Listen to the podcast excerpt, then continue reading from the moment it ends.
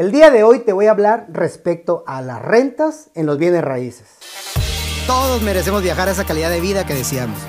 Los bienes raíces son un excelente vehículo para conseguirlo, pero antes es necesario capacitarnos para lograr convertirnos en la mejor versión de nosotros mismos.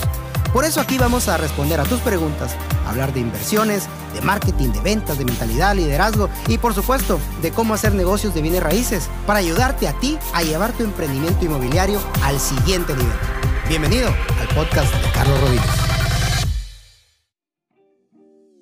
Hola, ¿qué tal? ¿Cómo estás? El día de hoy te traigo un tema que es muy importante que entremos en materia porque son formas que se generan para generar riqueza en los bienes raíces como son las rentas. En los bienes raíces puedes generar riqueza por medio de ganancias de capital, comprar barato para vender caro y obviamente también ganancias de flujo de efectivo como lo son rentar esos inmuebles, adquirir una contraprestación por el uso temporal de ese inmueble y tienes flujos de efectivo, de rentas mensuales. Sin embargo, ahorita ya no se hacen esos negocios de arrendamiento como se hacía en México hace 10 años, donde la gente pues utilizaba los contratos de las papelerías para hacer sus contratos de arrendamiento. Ahora hay muchos cambios y es importante que si tú estás utilizando tu bien inmueble como forma de adquirir dinero rentando el inmueble, pues estés actualizado porque te puedes meter en algunos problemas. Como es tu patrimonio, pues es importante que analicemos este tema. De entrada, ya se hicieron unas modificaciones.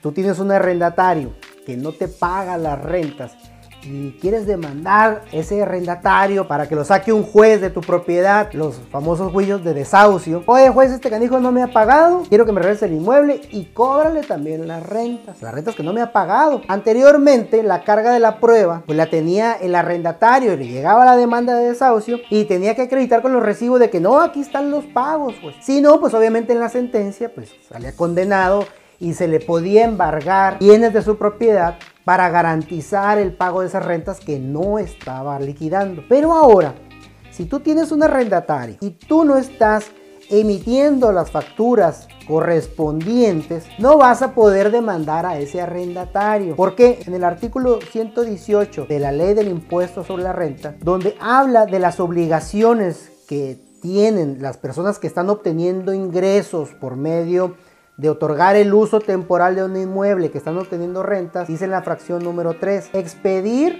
comprobantes fiscales para la contraprestación recibida. Tratándose de juicios de arrendamiento inmobiliario en los que se condene al arrendatario al pago de las rentas vencidas, la autoridad judicial requerirá al acreedor que compruebe haber emitido los comprobantes fiscales a que se refiere esta fracción. En caso de que el acreedor no acredite haber emitido dichos comprobantes, la autoridad judicial deberá informar al Servicio de Administración Tributaria, el SAT, la omisión mencionada en un plazo de máximo de 5 días contados a partir del vencimiento del plazo que la autoridad judicial haya otorgado al acreedor para cumplir el requerimiento. La información a que se refiere el párrafo anterior deberá enviarse al órgano desconcentrado mencionado de conformidad con las reglas de carácter general que al efecto emita dicho Entonces, ahora ya la autoridad del juez civil está obligado, se convierte, va a recibir multas si no le emite al SAT.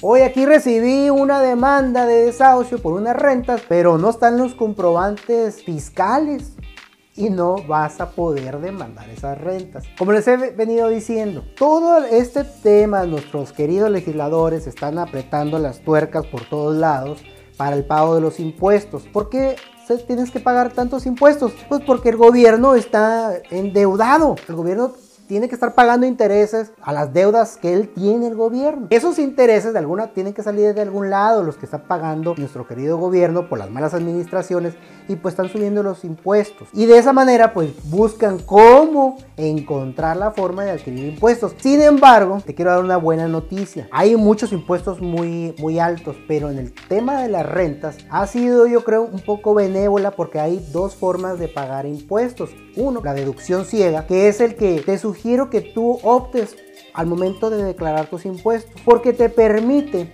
deducir un 35% del cobro de tu renta de antemano. Y ahorita no voy a entrar al cálculo que lo tiene que hacer un contador, porque no voy, a hacer esto, esta información muy larga, pero te voy a demostrar cómo puede ser mucho menos de lo que tú consideras el pago de los impuestos. Ahora, ¿por qué también tienes que pagar los impuestos? Aparte de que si el arrendatario, número uno, si te queda mal el arrendatario, pues no lo vas a poder demandar.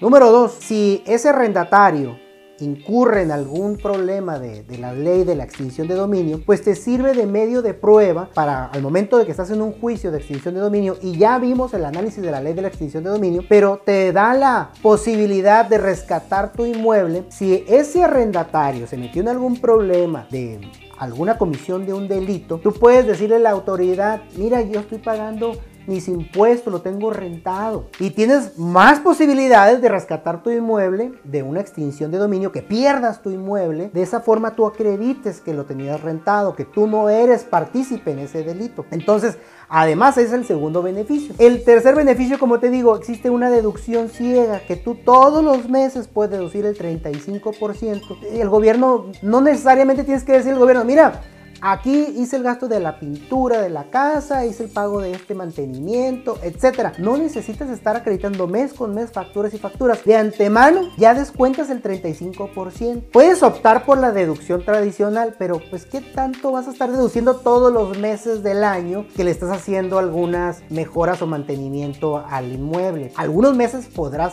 deducirlo, pero no todos. Por lo tanto, este es un beneficio. Vamos a ponerlo así de una forma más simple y llana. Es un beneficio que te otorga la ley del impuesto sobre la renta que deduzcas todos los meses el 35%, aunque tú no hayas hecho ningún gasto. Entonces, optas por esta, esta deducción. Aparte te digo que hay un cálculo.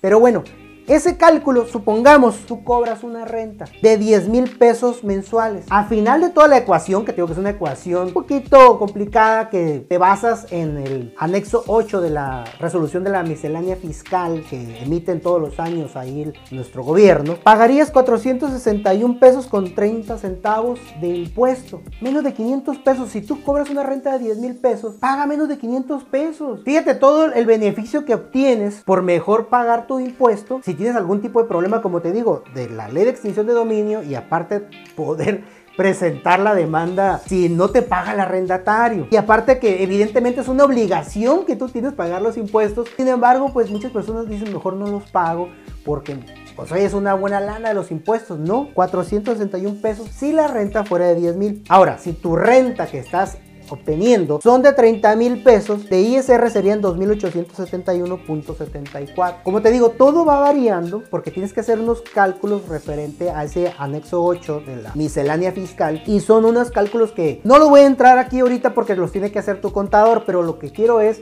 que veas este ejemplo, que aquí pagas menos del 10% si pagas 30 mil pesos y de 10 mil pesos pagas menos del 5%. Yo creo que te conviene mejor estar bien con el gobierno de todos los impuestos que existen, que son muy caros, este tema del impuesto sobre las rentas, hay una bondad todavía de parte de nuestro querido gobierno que habría que aprovecharla para estar tranquilo con eso, saber que si el arrendatario no te paga, puedes proceder a demanda, que si el arrendatario se mete en algún problema de, de algún delito, puedes comprobar, decir, mira, yo es yo no tengo nada que ver con el delito, yo puedo defender mi inmueble de la extinción de dominio, además estar bien con el tema de tus obligaciones fiscales del arrendamiento. Creo que es muy importante si estás tú con el tema de obtener generación de riqueza por medio de los bienes raíces, que lo tengas en cuenta y nos vemos, nos vemos en otra ocasión, en otro episodio, para hablar más sobre los bienes raíces, su actualidad y de que estés seguro haciendo tus operaciones inmobiliarias. No olvides suscribirte, seguirme en mi podcast y también recordarte